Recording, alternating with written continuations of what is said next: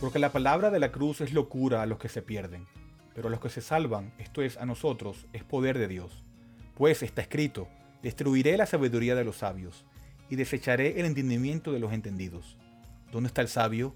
¿Dónde está el escriba? ¿Dónde está el disputador de este siglo? ¿No ha enloquecido Dios la sabiduría del mundo? Pues, ya que en la sabiduría de Dios el mundo no conoció a Dios mediante la sabiduría, agradó a Dios salvar a los creyentes por la locura de la predicación. Porque los judíos piden señales y los griegos buscan sabiduría. Pero nosotros predicamos a Cristo crucificado, para los judíos ciertamente tropezadero y para los gentiles locura. Mas, para los llamados, así judíos como gentiles, Cristo poder de Dios y sabiduría de Dios. Porque lo insensato de Dios es más sabio que los hombres, y lo débil de Dios es más fuerte que los hombres. Pues mirad, hermanos, vuestra vocación, que no sois muchos sabios según la carne, ni muchos poderosos, ni muchos nobles, sino que lo necio del mundo escogió Dios para avergonzar a los sabios, y lo débil del mundo escogió Dios para avergonzar a lo fuerte, y lo vil del mundo y lo menospreciado escogió Dios, y lo que no es, para deshacer lo que es, a fin de que nadie se jacte en su presencia. Mas por él estáis vosotros en Cristo Jesús, el cual nos ha sido hecho por Dios sabiduría, justificación, santificación y redención, para que, como está escrito, el que se gloríe, gloriese en el Señor. Primera de Corintios 1, 18 al 31. Bienvenidos a una nueva edición de Bridge Radio Español. Les habla Eduardo Martorano y me pueden escribir a eduardo.bridgemilnaredo.org. Hoy vamos a continuar con la serie de las doctrinas de la gracia y hoy corresponde la segunda parte de la gracia irresistible. Esta es una doctrina que se encuentra muy ampliamente en la Biblia y que demanda de nuestra aceptación. Es una doctrina que tiene fuertes implicaciones al considerar la elección incondicional y la expiación limitada. Si Dios soberanamente ha predestinado un cierto número de personas para salvación, y si Cristo murió por ese cierto número de personas, entonces es necesario que a esas personas se les conceda la fe en Cristo. La salvación de los elegidos no depende de la disposición o la voluntad de ellos, sino que es logrado como una obra soberana de Dios en conformidad con su plan soberano. Lucas lo dice de esta manera al describir la salvación de aquellos que oían la predicación de Pablo en Hechos 13:48. Los gentiles, oyendo esto, se regocijaban y glorificaban la palabra del Señor, y creyeron todos los que estaban ordenados para vida eterna.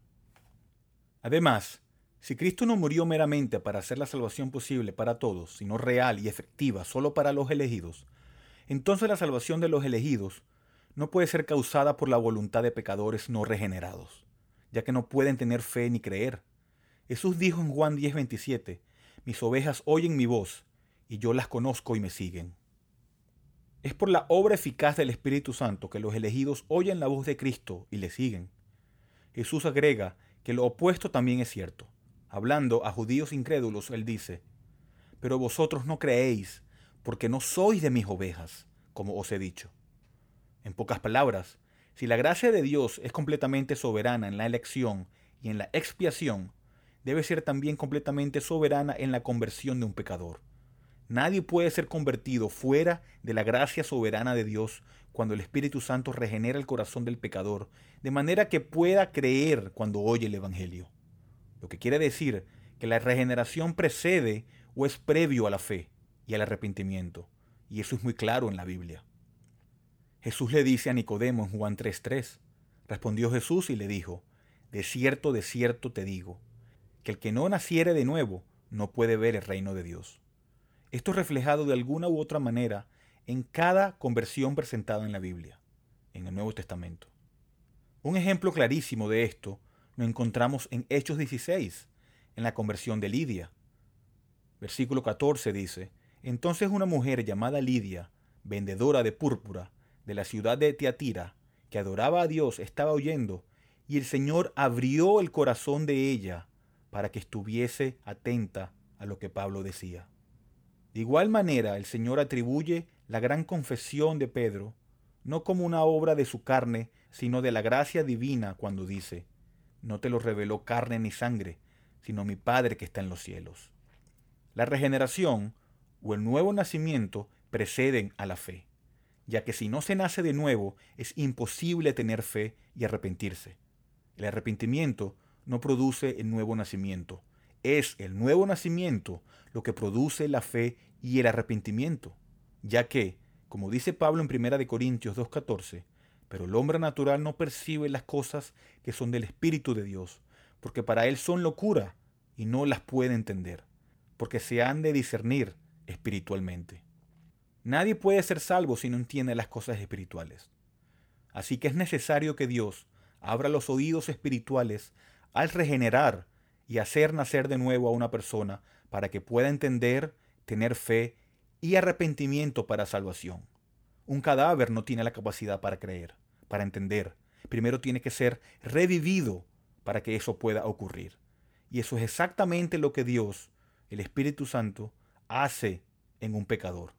Le da vida espiritual para que pueda percibir y ser sensible a las cosas espirituales. Y cuando eso ocurre, inevitablemente responderá al Evangelio con fe y arrepentimiento para salvación. Esta vida que Dios le otorga al pecador para que crea no es más que un regalo de Dios. La Biblia describe nuestra conversión como un regalo de Dios al concedernos vida espiritual. Efesios 2.4 dice, pero Dios, que es rico en misericordia, por su gran amor con que nos amó, aun estando nosotros muertos en pecados, nos dio vida juntamente con Cristo. Por gracia sois salvos. Cuando un pecador cree en Cristo, es porque Dios le dio vida de manera que pueda creer. Esto es representado en el llamado de Jesús a Lázaro de la tumba. En Juan 11:43 dice, Lázaro, ven fuera. Y el muerto salió vivo. Pero para que respondiera primero tenía que ser revivido. Una de las objeciones a esta doctrina es que supuestamente es una violación a la voluntad del hombre, al libre albedrío. Algunos dicen que Dios no puede obligar a nadie a responder. Otros han llamado a esta doctrina como una violación espiritual. Pero ¿cómo respondemos a esto? Primero, podemos mostrar que a menos que la gracia de Dios obre dentro de nosotros, nadie sería salvo. Además, Dios no necesita de nuestro permiso para interactuar con su creación como a Él le parezca. Dios es soberano, nuestro hacedor, nuestro creador. Dios no nos obliga a creer en contra de nuestra voluntad. Todo el que cree lo hace porque quiere hacerlo. Lo que sucede es que soberanamente Dios cambia nuestra voluntad de manera que con nuevos ojos vemos a Jesús como lo que Él es, el Salvador. Pero también vemos quiénes somos nosotros y nuestra necesidad de ese Salvador. Y ahora lo podemos amar como el Salvador de nuestras almas. Como dice el salmista en Salmo 110, versículo 3, tu pueblo se te ofrecerá voluntariamente en el día de tu poder. Esa es la libertad verdadera. Cuando somos liberados de las cadenas del pecado y tenemos la libertad de dedicar nuestras vidas al Salvador. Y lo hacemos voluntariamente. Ahora, existen varios malentendidos de lo que significa este llamado. El problema con el llamado general es que hombres y mujeres no pueden responder naturalmente a este. Pero aunque no pueden responder teniendo fe para salvación, sí pueden responder de otras maneras, de maneras externas, tales como levantarse e ir adelante, hacer una profesión de fe o aún uniéndose a una iglesia. No solo pueden responder de estas maneras, sino que muchos lo hacen. Por eso Pedro dice en 2 de Pedro 2.10, Por lo cual, hermanos, tanto más, procurad hacer firme vuestra vocación y elección, porque haciendo estas cosas no caeréis jamás. Asegúrense de su salvación. Pedro nos está diciendo que debemos estar seguros que hemos sido llamados por Dios y que verdaderamente hemos nacido de nuevo, y que no solo respondimos el llamado de un pastor o de un predicador por pura emoción. Si los hombres solo responden al llamado externo y general, ellos se pueden hacer miembros de la iglesia visible, pero si responden al llamado interno y eficaz, entonces se hacen miembros de la iglesia invisible. El primer llamado nos une meramente a un grupo de miembros que profesan ser cristianos, pero el llamado interno nos une a Cristo y a todos los que han nacido de nuevo. El llamado externo incluye un cierto conocimiento intelectual de la verdad, pero el llamado interno nos da la fe cuando oímos la verdad. Nos da esperanza en Cristo. El llamado externo puede hasta cierto punto modificar las tendencias pecaminosas, haciendo a la persona más moral. Pero el llamado interno eliminará por completo el pecado y nos llevará al triunfo en Cristo. Todo lo que hemos dicho hasta ahora explica la necesidad del llamado interno del pecador para salvación. Nadie puede responder a Dios naturalmente si solo oye el llamamiento general. Aunque eso es cierto, sin embargo también es cierto que ese llamamiento general es necesario, ya que es a través del llamamiento general que Dios llama de manera específica y eficaz. El llamamiento eficaz obra a través del llamamiento general. En otras palabras, es a través de la predicación de la palabra de Dios, de los evangelistas y predicadores, y de proclamar el Evangelio a todos que Dios llama a los elegidos. Es obvio que Él no llama a todos los que oyen el Evangelio. Lo que hacemos es que sembramos la semilla. Algunas semillas caen en suelo duro, que no penetra nada, otra en suelo rocoso y de espinos, pero cuando cae en el suelo previamente preparado por Dios, la semilla crece y da fruto. Poniéndolo de otra manera, si Dios llama eficazmente a través del llamamiento general, y luego algunos son salvos, entonces el llamamiento general es necesario para que ocurra el llamamiento eficaz. El llamado que nosotros hacemos a creer no regenera. Solo Dios es el autor del nuevo nacimiento. Sin embargo, la manera que Dios hace eso es a través de la predicación de su palabra, el cual fue confiada a nosotros. La gracia irresistible nunca implica que Dios forza al pecador a arrepentirse o a creer o a seguir a Jesús.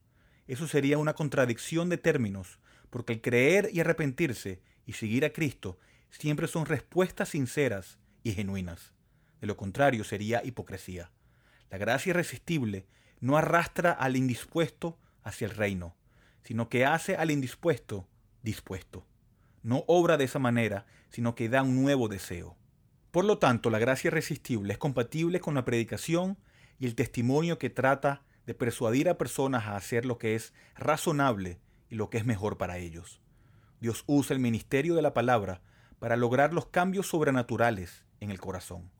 Estos cambios son los que traen la fe y el arrepentimiento. Pablo escribe en 1 Corintios 1:23, pero nosotros predicamos a Cristo crucificado, para los judíos ciertamente tropezadero, y para los gentiles locura, mas para los llamados, así judíos como griegos, Cristo, poder de Dios y sabiduría de Dios. Aquí se puede notar los dos llamados implícitos en este texto. Primero, la predicación de Pablo va a todos, tanto judíos y a griegos. Este es el llamado general del Evangelio, el cual ofrece salvación imparcialmente e indiscriminadamente. Quien sea que crea en el Cristo crucificado, lo tendrá como Señor y Salvador. Pero a menudo, este llamado general hacia todos es considerado una necedad. Pero noten, de segundo, que Pablo se refiere a otro tipo de llamado. Él dice que entre esos que oyen, tanto judíos como griegos, hay algunos que son llamados de otra manera. El versículo 24 dice, más para los llamados, así judíos como griegos, Cristo poder de Dios y sabiduría de Dios. En otras palabras, estos son llamados de tal manera que ya no ven la cruz de Cristo como una necedad, sino como sabiduría y el poder de Dios. Algo sucedió en sus corazones que cambió la manera en que veían a Cristo. Nadie, sino Dios, pudo haber diseñado esta manera de salvar a pecadores. Luego, en 2 Corintios 4, del 4 al 6, Pablo nos explica cómo Dios obra este cambio en nuestras voluntades, sin obligarnos en contra de nuestra voluntad. Él dice, 2 Corintios 4:4, en los cuales el Dios de este siglo cegó el entendimiento de los incrédulos para que no le resplandezca la luz del Evangelio de la gloria de Cristo el cual es la imagen de Dios.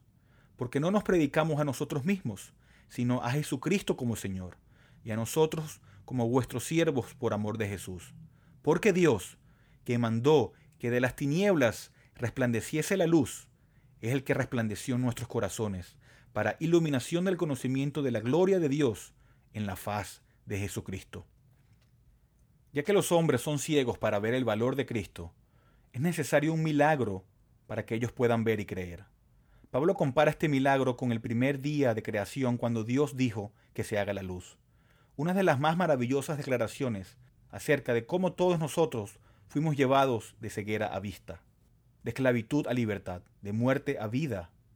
En el versículo 6 dice, Dios resplandeció en nuestros corazones para iluminación del conocimiento de la gloria de Dios en la faz de Jesucristo. Lo que hace Dios es que elimina esa ceguera espiritual, de manera que podamos ver la belleza y el valor de Cristo. Desde ese momento en adelante, nuestra voluntad hacia Cristo es fundamentalmente alterada. Esto es una nueva creación, un nuevo nacimiento. Ahora, algunos se preguntan, ¿soy yo uno de los elegidos? ¿Nací de nuevo? Algunos a lo mejor se hacen esas preguntas y se angustian. Si Dios me tiene que elegir para salvación, entonces yo no puedo hacer nada. ¿Cómo puedo saber si soy uno de los elegidos? Pero no hay razón para desesperarse. ¿Cómo sabes que eres uno de los elegidos? ¿Cómo sabes si has sido llamado eficazmente? la respuesta es simple. Si has respondido al Evangelio con fe y arrepentimiento. Veamos algunos ejemplos bíblicos de esto. ¿Cómo sabemos que Noé fue escogido para salvación? Porque cuando Dios le dijo de la destrucción que vendría para el diluvio, Noé creyó y construyó el arca. La Biblia dice en Hebreos 11:7, por la fe Noé, cuando fue advertido por Dios acerca de cosas que aún no se veían, con temor preparó el arca en que su casa se salvase, y por esa fe condenó al mundo, y fue hecho heredero de la justicia que viene por la fe.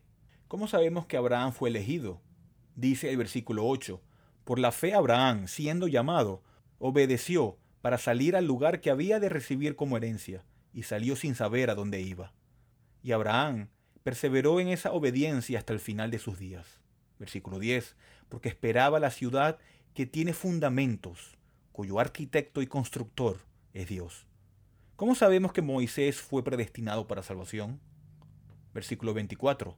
Por la fe Moisés, hecho ya grande, rehusó llamarse hijo de la hija de Faraón, escogiendo antes ser maltratado con el pueblo de Dios, que gozar de los deleites temporales del pecado. ¿Cómo sabemos que Pablo fue elegido para salvación?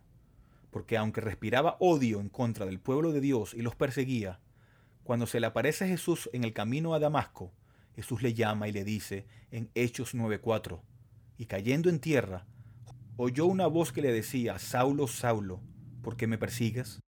El futuro apóstol de los gentiles fue transformado. Él pudo ver su pecado y creer en Jesús. Obedeció y creyó a Dios desde esa vez hasta su muerte. ¿Cómo sabes que estás entre los elegidos? Solo hay una manera de saberlo.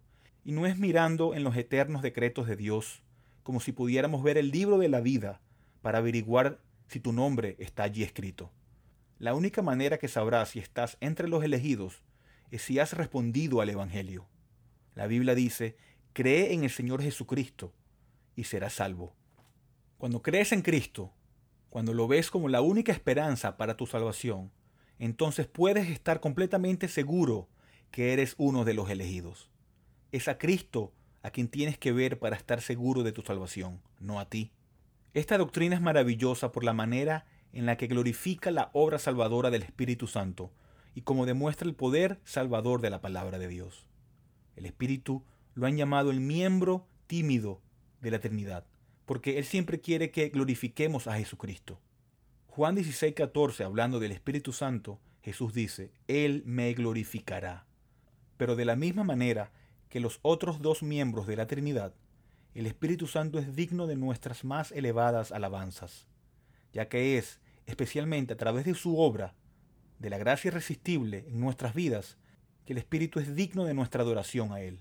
Además, ya que la gracia irresistible nos recuerda que la salvación es una obra sobrenatural de Dios, esta nos preserva de deformar nuestros ministerios o iglesias a estrategias hechas por hombres, ya que no solo la gracia irresistible glorifica al Espíritu como el agente soberano de nuestra conversión, el nuevo nacimiento es el resultado de un ministerio dirigido por la palabra inspirada por él mismo.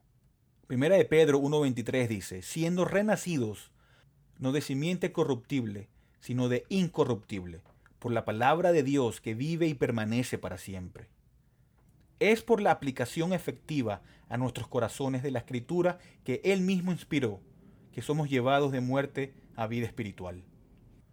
Esta doctrina es la que más contacto tiene con el pecador, ya que si vemos las demás, el Padre elige a pecadores Cristo muere por esos pecadores, pero ahora el Espíritu Santo entra en el corazón del pecador y coloca sus santas manos en nuestros corazones sucios. Con más contacto personal que cualquier cirujano cuando nos abre el cuerpo y toca nuestros órganos.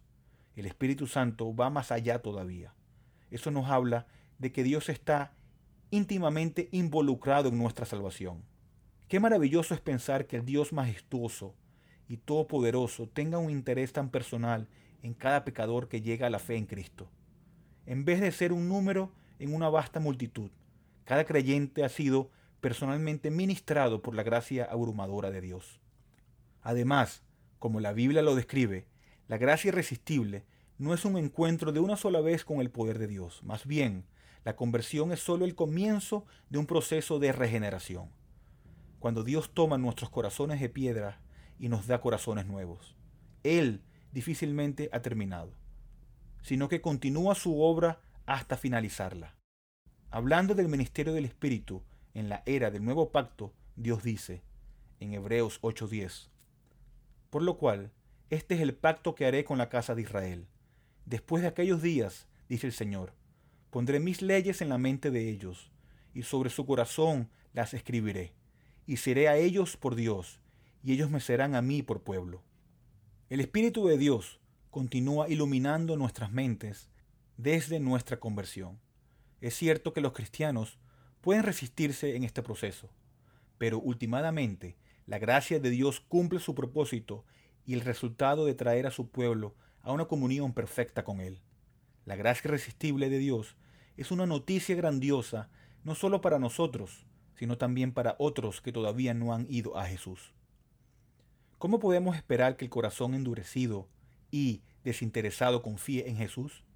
Por la misma gracia poderosa por el cual nosotros fuimos salvados. Que esta enseñanza nos incentive en nuestro testimonio y servicio a otros. Antes vimos que aunque el llamado general de Cristo va a todo el mundo, solo el llamado eficaz posee poder para salvar. Pero cuánto esto enriquece al llamado general, el cual Dios nos ha dado para proclamar, ya que es a través de nuestro ofrecimiento general a todos los que oigan, que Dios irresistiblemente obra para llamar a más de sus elegidos. El poder es todo de Dios, ya que Él soberanamente se mueve en este mundo por el Espíritu. Pero el privilegio para nosotros de ser la voz que es oída es algo increíble. Cuando pecadores son salvos a través de la fe en Jesús, tenemos el gozo de saber que es Dios quien ha obrado de manera irresistible a través de nosotros. Hasta aquí este audio de Bridge Radio Español. En el siguiente audio tendremos la perseverancia de los santos. Bridge es una librería cristiana reformada sin fines de lucro, ministerio de enseñanza y cafetería. Estamos dedicados a discipular y equipar a los cristianos para la obra del ministerio y la edificación del cuerpo de Cristo. Hacemos esto al proporcionar recursos a precios módicos, tales como Biblias nuevas y usadas y libros cristianos centrados en el Evangelio y materiales de estudio en inglés y español. Por favor, considera apoyar a Bridge Ministries a través de una donación única o mensual, ya que esto nos permite continuar con nuestro alcance local e internacional a través de nuestros estudios bíblicos, conferencias y Radio Bridge. Puede donar y encontrar más información sobre nosotros visitando nuestro sitio web en bridgeminaredo.org. Terminamos con la primera pregunta del Catecismo de Heidelberg, que dice, ¿cuál es tu único consuelo tanto en la vida como en la muerte? Catecismo responde, que yo con cuerpo y alma, tanto en la vida como en la muerte, no me pertenezco a mí mismo, sino a mi fiel Salvador, Jesucristo. Gracias por escuchar.